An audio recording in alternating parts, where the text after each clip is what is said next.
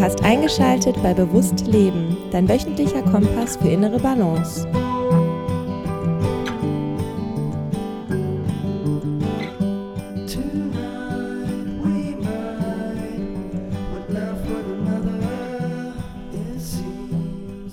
In dieser Podcast-Episode habe ich mit Daniel und Lisa vom Podcast Nervensache über Pornosucht gesprochen.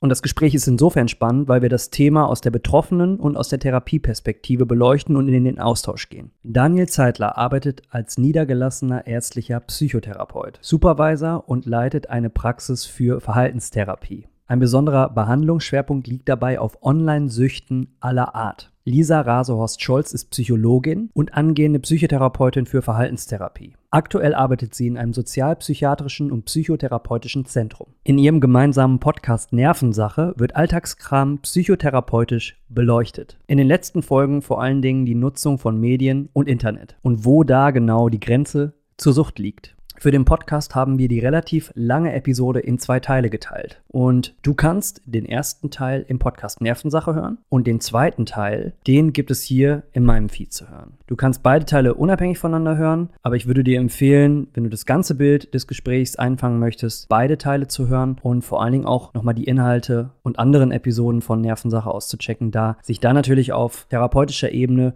mit dem Thema Internetsüchten intensiver beschäftigt wird, was ein total spannendes und eben auch neues Feld ist. Und wenn dich das Thema Pornosucht interessiert, dann bist du in dieser Folge genau richtig. Viel Spaß beim Hören oder Schauen. Ich stelle mir nur die, die Frage, warum es so lange gedauert hat. Also wie, ich war in diesem ZDF-Format 13 Fragen, da ging es halt auch genau darum, so es ist keine anerkannte Sucht. Ähm, oder es ist doch eine anerkannte Sucht, da geht's ja, kommen ja konträre Meinungen aufeinander und da haben sich die beiden anwesenden TherapeutInnen äh, ganz schön gebasht, was das Thema anging. Sogar viel mehr, als das man am Ende in der Aufnahme äh, gesehen hat. Ähm, und jetzt kommen wir dahin, dass es dann auch wirklich in diesen ICD, ist das, ist das, das aufgenommen wird? Genau, äh, ICD-11, das ja? ist die Folgefassung, also ist einfach durchnummeriert, eine International Classification of Diagnosis Systems und äh, das ist von der WHO eben herausgegeben und da kommen einfach in regelmäßigen Abständen Experten weltweit zusammen und überlegen sich, ne, sind die Kriterien und die Diagnosen dann noch überhaupt aktuell und irgendwann alle paar Jahre und das ICD-10, also die Vorgängerversion, die auch immer noch äh, genommen wird. Ja, ähm, die, die gibt es jetzt schon sehr lange und es war überfällig. Also vor vielen Jahren hatte ich immer schon gehört, ja, jetzt nächstes Jahr kommt es und nächstes Jahr kommt es und das ist jetzt mittlerweile zehn Jahre her, dass es das hieß und jetzt sind die end endlich eben offiziell, aber es dauert immer noch mal ein paar Jahre, bis zum Beispiel es dann wirklich angekommen ist in unseren Abrechnungssystemen, ganz einfach gesagt, ne, in den ambulanten ähm, äh, kassenärztlichen Praxen und so. Das, das wird noch mal zwei, drei Jahre wahrscheinlich dauern. Ah, also, also es ist ein sehr, sehr träges System. Mhm. Und äh, ja, wenn wir uns jetzt vorstellen, ähm, letztes Jahr hat vielleicht das letzte Kommissionstreffen stattgefunden, dann werden da immer nur Teile auch aus diesem riesigen Diagnosenkatalog diskutiert. Und dann dauert das ja teilweise ein, zwei Jahre, bis dann über verschiedene Arbeitsgruppen und nochmal Abgleich und nochmal diskutieren, dann vielleicht dann mal das eine Kriterium rausgenommen wird, das andere reingenommen wird und vielleicht so die Sortierung wieder neu gemacht wird. Und wir können jetzt schon sagen, ICD 11 ist vor ICD 12, weil genau was du sagst, ja, ähm, also mit den äh, zwei Diskutantinnen äh, da in dem äh, TV-Fight, nenne ich es ja fast, äh, ja, das äh, ist eigentlich, ich würde sagen, die überwiegende Mehrheit sagt, genau das Gegenteil, was jetzt im ICD-11 drin steht, nämlich, dass es zu den Impulskontrollstörungen zugehörig ist. Die meisten, die sich intensiv damit beschäftigen, ähm, vielleicht mache ich mir da jetzt keine Freunde, aber äh, die meisten, die sich wirklich damit beschäftigen, sagen, das ist eine Verhaltensstörung ja, eine Verhaltenssucht, genauso wie das Gaming und äh, Social Media Nutzung. Ja. Und leider ist es nicht gelungen, in der jetzt aktuell werdenden Version unseres Diagnosenkataloges das schon so, ich finde, viel richtiger zuzuordnen. Aber damit müssen wir jetzt wieder ein paar Jahre leben. Ah, also du musst dir vorstellen, die zwanghafte sexuelle, wie heißt das, Nutz, äh, na? Zwanghafte sexuelle Verhaltensstörung. Ja, vielen Dank. Äh, ist jetzt eingeordnet bei Pyromanie, also Feuerlegen, pathologischem Jezorn und Kleptomanie. Und irgendwie ist doch eigentlich eine viel größere Nähe zu erkennen zu Verhaltenssüchten wie Gaming Disorder oder auch Spielsucht. Absolut. Genau, aber das ist jetzt auch so ein bisschen nerdiges Wissen. Im jeden Fall kommt es jetzt als Diagnose und ich glaube, das ist schon mal ein großer Fortschritt. Genau, genau.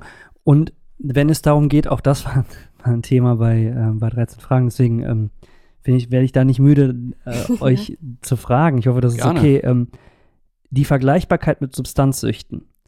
Ähm, wie, wie, wie seht ihr das? Also ich kann das ähm, aus, aus der eigenen Erfahrung heraus so ein bisschen probieren zu beurteilen, weil ich hatte in, in der Schulzeit ein problematisches Verhältnis zu Cannabiskonsum, das auch sehr Flucht, in, in sehr fluchtartige Modi ausgeartet ist. Habe ich zum Glück aufgehört, als ich, Fun Fact, in die, nach die, in die Niederlande gezogen bin, weil ich da dachte, also da hätte ich es ja jeden Tag machen können, äh, ohne große Probleme, aber das Musikstudium war mir, hier kam wieder das Wertesystem, wichtiger, als äh, mir mein Gehirn wegzunebeln.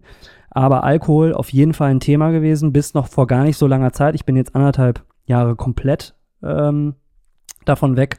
Hätte auch, ähm, also größter, also mit einer der größten Gamechanger, glaube ich, für, für ganz viele Sachen in meinem Leben. Ähm, aber da habe ich auf jeden Fall auch, ähm, sagen wir mal so, Tendenzen bei mir erkannt, die ich schon auch mit der Pornosucht vergleichen würde. Also Flucht, äh, gutes Gefühl, ähm, eine, eine innere Leere ertränken wollen. Ähm, und ähm, trotzdem ist es natürlich nicht dasselbe. Wie, wie vergleicht ihr das miteinander? Kann man das überhaupt miteinander vergleichen? Was ist da eure Perspektive? Also ich finde, das kann man auf jeden Fall miteinander vergleichen. Es ist eben auch eine Sucht und äh, wie eine Sucht eben auch definiert ist, ähm, ist es so, dass man, ob nun ähm, es sich um eine Substanz handelt oder, wie man so schön sagt, substanzungebunden, also eher im Verhalten zu suchen ist, ist es eben ein ja, äh, sehr starker Sog entweder zur Substanz oder zu der Verhaltensweise. Ja, und ähm, da kann man dann, wenn man einen bestimmten Punkt, wo wirklich die Abhängigkeit dann auch äh, ja, so sozusagen stattfindet, da kann man eben dann nicht mehr so einfach entscheiden, so gut, jetzt lasse ich's halt. Ja, denn ein Alkoholiker kann eben nicht nach einem Bier aufhören. Also, äh, wenn er richtig abhängig ist, dann wird das in den seltensten Fällen gelingen. Na, und da kommt es eben dann zu diesem sogenannten Kontrollverlust. Ja, den haben wir bei der Substanz, den haben wir genauso bei der Verhaltenssucht.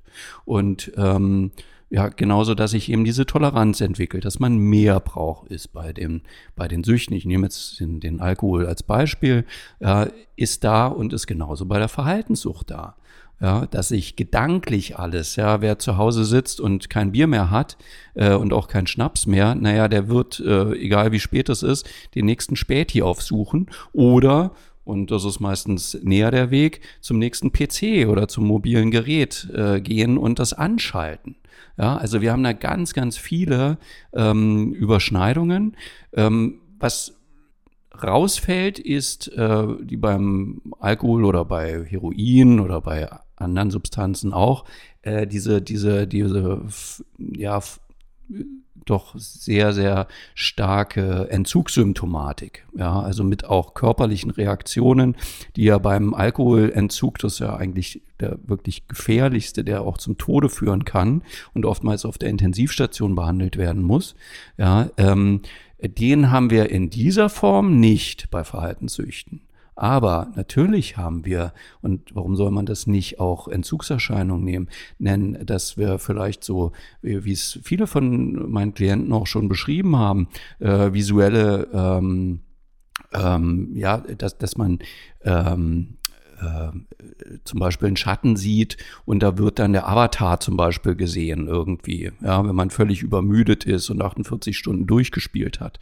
Oder dass man eben irgendwelche Geräusche hört oder sonst wie was. Äh, unruhig auf körperlicher Ebene, unruhig und nervös ist. All das, ja, natürlich sind das auch in irgendeiner Weise Entzugssymptome. Ja, und äh, mir ist eben das Wort nicht eingefallen, illusionäre Verkennung. Ne? Das nennt man tatsächlich so, das sind keine im psychiatrischen Sinn echte Halluzinationen, wie zum Beispiel es äh, Menschen mit Schizophrenie haben, sondern es sind halt eben äh, Dinge, die wir auch, wenn wir zum Beispiel äh, im Einschlafprozess stecken und völlig übermüdet sind und aber noch nicht so richtig schlafen und dann sehen wir irgendwie so einen Schatten, ne? kennt jeder vielleicht so aus der Kindheit, dann wird da ein Mann gesehen, sehen oder irgendwie sowas.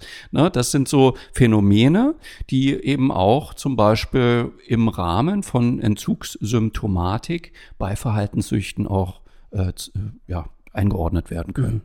Spannend. Ja. Ähm, ja. danke für die Einordnung. Ich, was ich vielleicht noch ergänzen kann aus der Erfahrung ist, das hatte ich glaube ich auch schon ein bisschen angeschnitten, dass sich Pornosucht sehr gut kombinieren lässt mit substanzgebundenen äh, Süchten.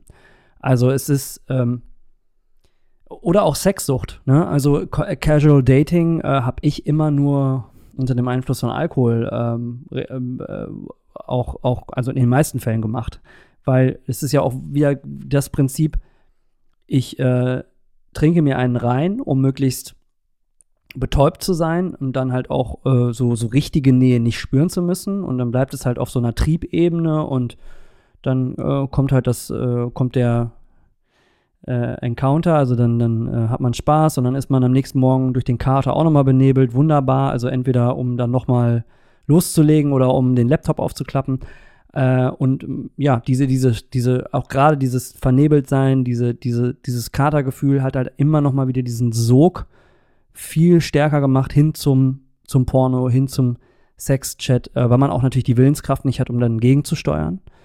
Hm, da muss ich jetzt auch sagen, wo ich so ähm, jetzt mehr als anderthalb Jahre gar kein, gar nicht mehr trinke und dieses Gefühl auch nicht mehr habe, ich verm vermisse es auch überhaupt nicht und es hilft mir auch total, viel bewusster äh, mit, mit Cravings umzugehen. Das ist ja auch gerade so, so ein Wort, Cravings und Urges, also wie übersetzt man es, ähm, diese äh, Suchtdruck. Suchtdruck. Ich sag immer Jeeper, so Zigaretten-Jeeper oder nach was auch immer, aber dann so zu Jeepern. Genau. Also, komischer der Umgangssprachlich immer. Genau, der ist noch mal um einige Male stärker im, im Kater-Zustand äh, oder wenn man irgendwie vernebelt ist.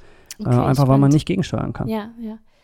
Ich stelle mir auch gerade generell vor, also den Zustand, den du beschrieben hast, ne, du bist gar nicht mehr groß rausgegangen, hast wenig geschlafen, hast dich wahrscheinlich generell total wenig um ganz subtile Bedürfnisse äh, nicht subtile äh, Basisbedürfnisse gekümmert. Also wie, wenn man diesen Übermüdungszustand kenne ich so vom Elternsein, da hat man einfach generell wenig Antrieb, Willenskraft und überhaupt äh, kann ich mir voll gut vorstellen, dass es, also wie soll man da also es ist einfach leicht, den Laptop wieder aufzuklappen, als jetzt aufzustehen, duschen, äh, Frühstück machen. Oh Gott, viel zu anstrengend so ungefähr. Ne?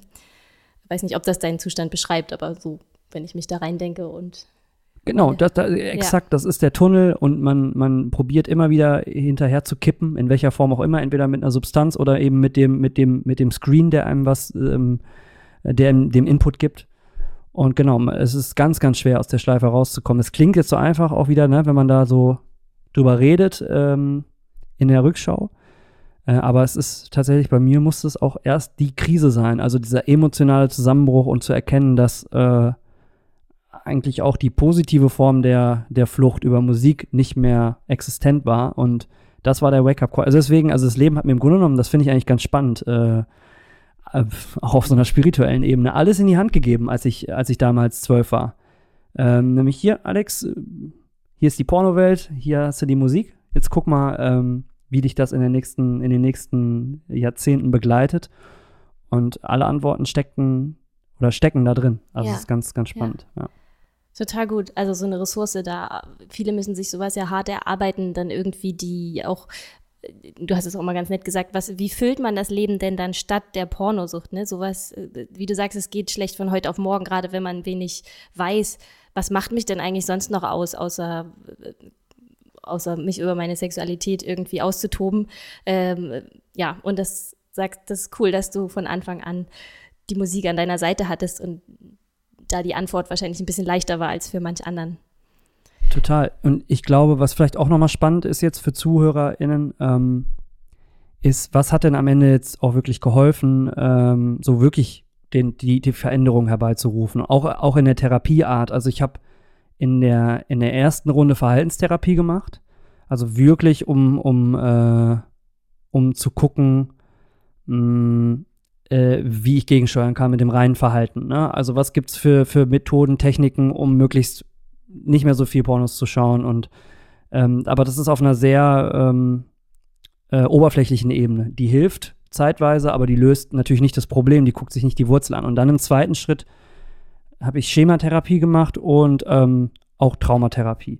Also dass äh, im Grunde genommen ähm, wir uns angeschaut haben, was in der Gefühlswelt los ist. Also hinter die Symptomatik äh, geblickt haben. Also auch innere Kindarbeit, ähm, Meditation, probieren eben genau an die Emotionen ranzukommen, die, die immer weggedrückt wurden. Und ähm, ja, auch, auch Glaubenssätze zu erörtern, ähm, die auch, auch gewisse Dinge unterstützt haben und ähm, zu dem Verhalten geführt haben. Und da, ähm, also ich glaube, so dieser Prozess war in der Reihenfolge auch genau richtig. Ähm, aber so richtig was verändern konnte ich eben erst ab der, ab der Schematherapie. Also da habe ich auch so, das hat für mich den größten Hebel, Hebel gehabt. Also klar weiß ich jetzt, wie ich meine Geräte absichern kann und äh, was ich, was ich so tun kann. Aus dem Haus gehen unter Leute und also diese, diese klassischen Tipps, die man anwenden kann, um aus diesem Pornosog rauszukommen. Aber ähm, das ist in meiner Perspektive nur kurzfristig wirksam und nicht wirklich nachhaltig. Nachhaltig ist dann wirklich wenn man auch versteht, warum, warum ist es dazu gekommen, was hat das für einmal, eine Funktion gehabt auch ne, in meinem Leben. Genau, einmal so. warum, das Warum, das ist ja dann zu verstehen, was ist die Geschichte, was hat dazu geführt, das und was passiert in mir drin. Aber dann tatsächlich auch, und das hilft mir bis zum heutigen Tag, ähm, weil ich es auch sehr intensiv mache, ist Meditation tatsächlich. Also ähm, in die tiefen Meditation zu gehen. Wir sprechen hier nicht über, ich mache zehn Minuten und ähm, einen schönen Atem und bin dann ein bisschen ausgeglichener, sondern ich meditiere minimal eine Stunde mittlerweile manchmal sogar auch noch länger und gucke, dass ich wirklich an Emotionen rankomme und die zulasse, egal welche Art von Emotionen das sind. Und das kann halt auch manchmal in echt krassen Heulkrämpfen enden. Ähm, aber total heilsam. Also kann ich, kann ich gar nicht anders, gar nicht, gar nicht Und innere Kindarbeit natürlich, ne, auch zu gucken, dass man dieses damalige Ich, was eben geschädigt wurde durch die Dinge, die passiert sind, aufsucht. Das haben wir in der Therapiesession dann auch zusammen gemacht. Also mein Therapeut war dann dabei. Wir haben sozusagen eine Meditation, eine Reise gemacht zum inneren Kind und dann einfach versorgen und sagen, ey, ich bin der gesunde Erwachsene, ich umarme dich jetzt, es ist alles gut. Du kommst da raus aus der, aus der Nummer, ähm, dauert ein bisschen, aber ich bin da. Ich äh, nehme dich jetzt wahr, ich äh, nehme deine Traurigkeit wahr. Ähm, ja, genau. Also es ist nicht nur das Verständnis von, sondern auch äh, tatsächlich sehr praktisch ähm, orientiert, ähm, an, an die Emotionen auch wirklich ranzugehen und zu kommen. Können wir auch von therapeutischer Seite bestätigen, dass das genau ähm, ja, ein guter Mix ist. Denn es reicht natürlich nicht aus, und das hast du so schon auch gesagt, äh, zu gucken, ja, wie kann ich eventuell ähm, meine Geräte äh, fern von mir halten und irgendwelche Programme drauflaufen lassen oder sperren ähm, oder die wegschließen oder sonst wie was. Ähm, das ist das eine, ja, um auch Trigger herauszufinden, ne, äh, was sollte ich lassen und so. Aber das wirklich Nachhaltige ist genau das, was du in dem Fall durch die Schematherapie erfahren hast. Na, ähm, viele andere nennen es, also ich arbeite viel mit Anteilen, Persönlichkeitsanteile, ist letztendlich ja äh, alles sehr ähnlich, hat nur andere Begrifflichkeiten, aber es geht ähm, immer darum zu gucken, welche ich nenne es eben Persönlichkeitsanteil, ähm, hat da, äh, ja, also wen, wen gibt es da äh, an inneren Kritikern zum Beispiel, die verknüpft sind mit alten Glaubenssätzen, die destruktiv sind, die immer reinhämmern, ja, die den Selbstwert natürlich auch bestimmen wollen. Und was habe ich aber auch an ressourcenreichen Anteilen, die äh, ich viel mehr in den Vordergrund ziehen kann ja, auch aktiv eben, zum Beispiel durch Meditation, imaginative Geschichten, die man sich selbst antrainieren kann, wie du sie dir auch antrainiert hast. Und ähm, da dann ja einfach äh, ja letztendlich den Umgang mit den eigenen Gefühlen, Gefühlszuständen schon am Anfang gucken, wie kann ich meinen mein Tag, der so und so und so terminlich aussieht, aber auch gefühlsmäßig vielleicht lieber so als so erst einmal planen und dann auch aktiv begehen, ja, bewusster begehen. Und das passt ja wunderbar auch zu deinem Podcast an. Ja. wieder letztendlich. Also das ist ne, therapeutisch, was sich immer mehr herauskristallisiert, ne, dass weder reine Techniken, also es wird ja oftmals so als die kognitive Verhaltenstherapie beschrieben, die aber auch ehrlich gesagt mehr ist, als jetzt nur äh, Techniken sich anzugucken und, und irgendwie da äh, sein Verhalten X in Verhalten Y rüber zu spielen, äh, sondern äh, das vermischt es auch mit Anteilsarbeit und vielen Dingen, die man eigentlich so in der tiefenpsychologischen äh, ja, Therapie finden würde. Also glücklicherweise, das ist auch mir immer ganz wichtig, allen zu sagen an so einer Stelle, äh, glücklicherweise ist es so, dass diese Schulen, Analyse, tiefenpsychologische Herangehensweise und Verhaltenstherapie äh, in den letzten Jahren mehr und mehr zusammengewachsen sind. Und jeder mittlerweile, egal aus welcher Schule er ursprünglich kommt, ja, natürlich gut tut, über seinen eigenen Tellerrand zu gucken und eben sich auch selbst von den, von den Verfahren, die, die man anwendet, auch äh, zu öffnen und das individuell anzubieten, was eben der Klient braucht ne? und ja. nicht so sein, sein Schema. F irgendwie runterzieht. Ja. Und vielleicht also noch ergänzend zu dem, was du ausführst, ähm, mm, also ich wollte jetzt auch gerade nicht den Eindruck vermitteln, ne, man, jeder muss jetzt hier anderthalb Stunden meditieren oder so. Das ist für mich eine Sache, die gut funktioniert. Ne? Es gibt da auch noch andere Wege. Ähm, ein weiterer Gamechanger, und der spielt rein bei dem, was du sagst, ist, also ich probiere das so holistisch jetzt zu betrachten. Also mein die Erkenntnis, dass mir Selbstliebe fehlt, hat ganz viel verändert. Und dann, dann geht es in diesen holistischen Bereich. Also Arbeit kann genauso eine Flucht werden. Ähm, ich arbeite zum Beispiel auch viel und gerne. Ich bin ja in, in, als Podcastberater tätig oder als Podcaster und ich mache, liebe das, was ich tue, aber neige natürlich auch oder habe sehr stark auch dazu geneigt, alles anzunehmen, Anfragen ähm, und dann, dann, dann das auch noch machen und das auch noch machen und sich dann sozusagen in diesen Rausch zu arbeiten. Und da sind jetzt meine, meine Antennen ähm, einfach gewachsen und ähm, ich fühle viel stärker rein, also ist das gerade stimmig? Ähm, A, einmal ist es ein, ein, Kunde, der für mich stimmig ist, aber B, ist das vom Zeitrahmen her auch stimmig. Will ich mich die nächsten Monate so zublocken, dass ich von morgens bis abends nur noch arbeite? Und wo bleibt da der Space für mich? Also der Raum, um zu fühlen, der Raum auch zu sein. Also manchmal ist es ja auch einfach nur ein Spaziergang, bei dem man achtsam ähm, einfach äh, das wahrnimmt um einen herum, was ist und in sich hineinfühlt und mit seiner Emotion in Verbindung kommt, welche es auch immer gerade ist. Aber den Moment, den verbaue ich mir ja, wenn ich mich komplett zuballer mit, äh, mit Arbeit. Oder wenn ich nur noch exzessiv Sport mache. Also da gibt es ganz viele, ganz viele Bereiche, wo ich bei mir identifiziert habe, oh, wenn ich hier nicht aufpasse, dann wird daraus auch wieder so eine, so eine, so eine Fluchttendenz, die daraus entsteht, selbst aus positiven Dingen.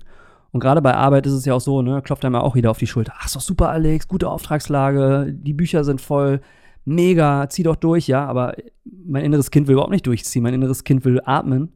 Und ähm, da, das meine ich mit dies auch dann in den Alltag übertragen und zu gucken, wo ist der Raum äh, für, für Gefühle. Ja. Genau. Was du beschreibst, ist ja genau diese sogenannte Suchtverlagerung, ne? dass äh, sich das ganz schnell auch in andere Verhaltenssüchte, also zum Beispiel ne, die, die Arbeitssucht dann äh, hinein verlagert. Und man da genauso aufpassen muss, nicht zu viel zu tun, sonst landet man schnell im Burnout. Und da dann vielleicht auch wiederum in der Depression und ja, das immer im Blick zu haben sozusagen. Und spannend ist, dahinter steht dann wieder dieselbe Geschichte, ne? die man für mhm. sich lösen darf. Also ja, das ist ja. Äh, ja, ja, sehr kraftvoll. Ähm, Alex, du hast dann deine, de, deine Geschichte öffentlich gemacht, hast äh, in anderen Podcasts auch schon über deine Pornosucht gesprochen, warst im TV unterwegs. Was hast du für Reaktionen erlebt aus deinem Umfeld, um, dass du so ein für viele schambehaftetes Thema so öffentlich ansprichst? Wie, wie wurde darauf reagiert? Also Menschen, die auf mich persönlich zukommen, alle positiv. Positive mhm. Reaktionen. Ah, krass, wusste ich nicht und super, dass du das machst. Ähm, ich habe ähm, in ähm, beim ersten Auftritt, ähm, also Podcasts waren, glaube ich, schon mal eher. Das ist, ging alles los, als ich, also ich habe selber einen Podcast beraten. Eins Live Intim-Bereich ist ein Sex-Podcast. Da war ich so hinter den Kulissen aktiv bei der Distribution über Marketing, als das Format gestartet ist. Und ähm, da habe ich einen guten Draht aufgebaut zur Hostin und wir haben natürlich auch privat gesprochen über Sexualität und habe ihr irgendwann mal meine Geschichte geteilt und sie meint so, Alex, hast nicht mal Bock, in den Podcast zu kommen? Und 1 Live ist ein, vielleicht in Leipzig nicht so bekannt, aber ein großer Radiosender in NRW. Und ähm, äh, dementsprechend hat das dann ein bisschen Wellen geschlagen und dann kam noch eine Podcast-Anfrage und dann kam auf einmal das SWR Nachtcafé und so weiter. Und da habe ich dann äh, auch mal den, den, weiß nicht, ob es ein Fehler war, aber zumindest die Erfahrung gemacht, mal in die Kommentare reinzuschauen und dann auch schon den Hate äh, mal gefühlt. Also es gibt auch sehr viele Leute, die, ähm, äh, die da eine andere Perspektive haben und ähm, also da äh, habe ich für mich entschieden, ich gucke mir keine Kommentare mehr an egal bei welchem Auftritt. Ich habe die Nachricht, die, die geht raus, die kommt an, die Menschen, die was teilen wollen und den Mumm haben, mir es ins Gesicht zu sagen, die waren alle positiv, positiver Natur. Und alles, was negativer Natur war, war in Form von anonymisierten Kommentaren oder in welcher Form auch immer. Und ähm, von daher nehme ich das, das nicht so ernst. Ich nehme natürlich eine, äh, jede konstruktive Kritik ernst. Ähm, und probiere auch, auch immer, also auch Gegenpositionen mit einzubeziehen, in meine eigene Wahrnehmung auch immer zu sagen, ich rede hier über meine eigene Erfahrung. Aber äh, an sich, auf direkten Wege nur Positives, auf digitalen Wege auch sehr viel Negatives und das schaue ich mir nicht mehr an. Ja, das klingt nach einer sehr selbstfürsorglichen Haltung. Das hat ganz viel mit Selbstliebe zu tun, auf jeden ja, Fall. Ja, ja, ja. Ja, voll gut. Mir fällt noch eine Frage ein, denn äh, wir reden nun die ganze Zeit über Suchtverhalten, Verhaltenssucht. Ähm, es ist ja ein wichtiges Kriterium auch, was die ähm, jetzt sogenannte zwanghafte sexuelle Verhaltensstörung, also ne, Pornosucht, einfach gesagt ähm, auch ausschließt, ist, dass das Ganze nur beruht auf den eigenen etwas überzogenen moralischen Vorstellungen. Denn es kommen tatsächlich in großen Abständen immer wieder auch Menschen zu mir, die zum Beispiel, ja, einmal in der Woche masturbieren zu einem Porno und haben damit ein Riesenproblem. Ja. Und das eben aus dem Grund, weil sie aus ihrer moralischen Vorstellung, also ne, das kann zum Beispiel der Glaube sein oder Religion, ja, die das in irgendeiner Weise bewertet, so ein Verhalten. Oder aber auch die eigenen moralischen äh, Einstellungen, die dann vielleicht von den Eltern übernommen worden sind ja, dass die dazu führen, dass es so eine massive Selbstentwertung dafür gibt und so ein starkes Schamgefühl und auch eine sehr stark ge gefühlte Schuld, dass sie meinen, ja, ein Riesenproblem damit zu haben. So, und äh, das eben auch für die Zuhörer und Zuhörerinnen, ähm, ja, dass, dass das wichtig ist, sich dann, wenn man sein eigenes Verhalten vielleicht beurteilt oder die auch des Partners oder der Partnerin, dass, dass äh, man selbst mal hinterfragen sollte, wie ist denn eigentlich meine Einstellung und ist die vielleicht, ist da was etwas überzogen an dieser Einstellung? Ja. Das ist ein sehr, sehr guter Punkt, über den ich tatsächlich auch nur nirgendwo so gesprochen habe oder der nirgendwo so mhm. aufgeploppt ist. Sehr, sehr cool. Ja, mhm. da kann man natürlich jetzt auch sehr philosophische Fragen aufmachen, ne? wenn es so das, um das Thema äh, Gott geht und oder um ja. Glauben, ja. Äh, ob das gewollt ist oder nicht. Ich glaube, das ist, das, äh, die, die Schublade lassen wir mal zu. lassen wir mal zu. Ähm, aber ja, aber das, auch das gehört zum bewussten Leben dazu. Ne? Also äh, äh, es geht ja nicht hier darum, Probleme zu identifizieren, die keine sind, sondern ein Problem zu sehen, was ähm, was zu sehr viel Schmerz und Leid nicht nur für eine Person, die betroffen ist, selbst erzeugt wird, sondern auch fürs Umfeld. Ich bekomme tatsächlich immer wieder auch, äh, und da verweise ich dann auch auf professionelle Hilfe, das wäre jetzt vielleicht meine Abschlussfrage auch nochmal ähm, gewesen, und die mache ich jetzt, die stelle ich jetzt einfach direkt mal. Äh, was würdet ihr mir raten? Ne? Also ich bekomme häufig auch Fragen, Alex, ähm, äh, ich bin mit meinem Partner äh, so und so lange zusammen, wir haben Kids, aber ich habe das Gefühl, der ist pornosüchtig und der verliert uns als Family und ich weiß nicht, wie ich damit umgehen soll. Und meine Tendenz immer zu antworten, ich kann da nicht so viel zu sagen. Ich finde das schwierig, mir fehlt der Kontext, mir fehlt die Familiendynamik. Ich bin kein Therapeut, das ist der Hauptgrund. Bitte professionelle Hilfe suchen und ich schilder hier nur meine eigene Erfahrung. Ist das richtig? Absolut. Und äh das, was du da beschreibst, auch äh, an einer Frage, die zum Beispiel von einer Frau kommen kann, Ähm, aber genauso könnte es auch von einem Mann kommen. Bloß ja, von beiden, kommt von halt, beiden Seiten, ne? Ja, also, genau. Ja. Ne? Ähm, es schreit nach Paartherapie. Es schreit nach am besten mhm. Paartherapie mit vielleicht jemandem, der sich auch äh, auf Sexualtherapie ähm, ja irgendwie fokussiert hat. Denn ja, das ist eben auch nur so moderiert als Paar zu klären. Und es müssen, und das ist manchmal genau die Schwierigkeit, es müssen eben beide auch offen sein, beide bereit sein, sich überhaupt damit zu beschäftigen. Ja, wenn das nur die Frau als Problem jetzt beispielsweise sieht, dann wird es schwierig, den Mann dazu zu motivieren, äh, zu so einem Paartherapeuten mal zu gehen. Ja. Und genauso ist es ja auch nur rein fremd motiviert, wenn die Frau jetzt sagen würde, na ja, ach, du musst doch mal jetzt da therapeutisch dir Hilfe holen oder geh doch mal zu einer Suchtberatung, äh, such doch mal nach einer Selbsthilfegruppe. Ja, wenn der das gar nicht äh, ja, einsieht, dass das problematisch ist, dann wird es schwierig. Ne? Bloß oftmals ist es ja dann doch so, dass auch beide ja, irgendwie eine Schwierigkeit so in der Partnerschaft sehen und äh, nicht selten liegt es eben auch äh, ja, an, am, Sexverhalten, am Sex in der Ehe, ähm, dass da unterschiedliche Bedürfnisse, unterschiedliche Wünsche einfach bestehen und dadurch dann Probleme über viele Jahre entstehen, ne? weil gar nicht mehr nach vielen Jahren über Bedürfnisse und Wünsche so genau gesprochen wird. Und Ne, da passiert es dann eben auch manchmal, dass nach vielen, vielen Jahren der Beziehung äh, es, wenn man dann ja, beispielhaft jetzt den Mann wieder äh, interviewt und fragt, ja, wie ist es denn? Na, wie, was, was sind denn so deine sexuellen Bedürfnisse? Der dann auch manchmal einfach sagt, naja, also oh, es ist auch wieder so manchmal einfach anstrengend. Ja, dann äh, wünscht sich meine Frau, das weiß ich ja ganz genau, die will eigentlich mehr streicheln erst einmal, ja, und äh, will dies und das und ich äh, will einfach nur möglichst bald zum Höhepunkt kommen und äh, ja, meine Befriedigung dann haben. Das kann ich ja dann viel leichter, indem ich zum Beispiel ein Porno schaue. Ja.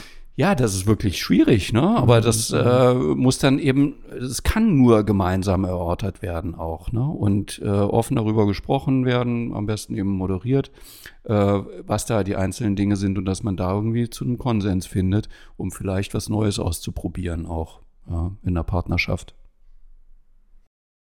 Und trotzdem vielleicht abschließend dazu, dass äh, eben dein Öffentlichgehen damit, glaube ich, eine wertvolle Irritation so sein kann für jemanden, der vielleicht ganz selbstverständlich Pornografie konsumiert und auf einmal merkt, äh, ah, ich finde mich da in einigen Sachen wieder ähm, und ein bisschen genauer hinschaut. Also in diesem Sinne ganz, ganz herzlichen Dank, Alex, dass du bei Nervensache zu Gast warst. Es war ein total spannendes Gespräch mit dir. Merci beaucoup. ja, vielen Dank auch von meiner Seite von mir auch, dass ihr quasi auch bei Bewusst Leben zu Gast seid. Wir werden es ja irgendwie genau. aufteilen und switchen und so. Und ähm, genau, hat mir sehr viel Spaß gemacht. War ein sehr schöner Deep Dive. Ja, vielen Dank. Und alles Gute für dich, die Musik und. Beste Grüße nach Köln.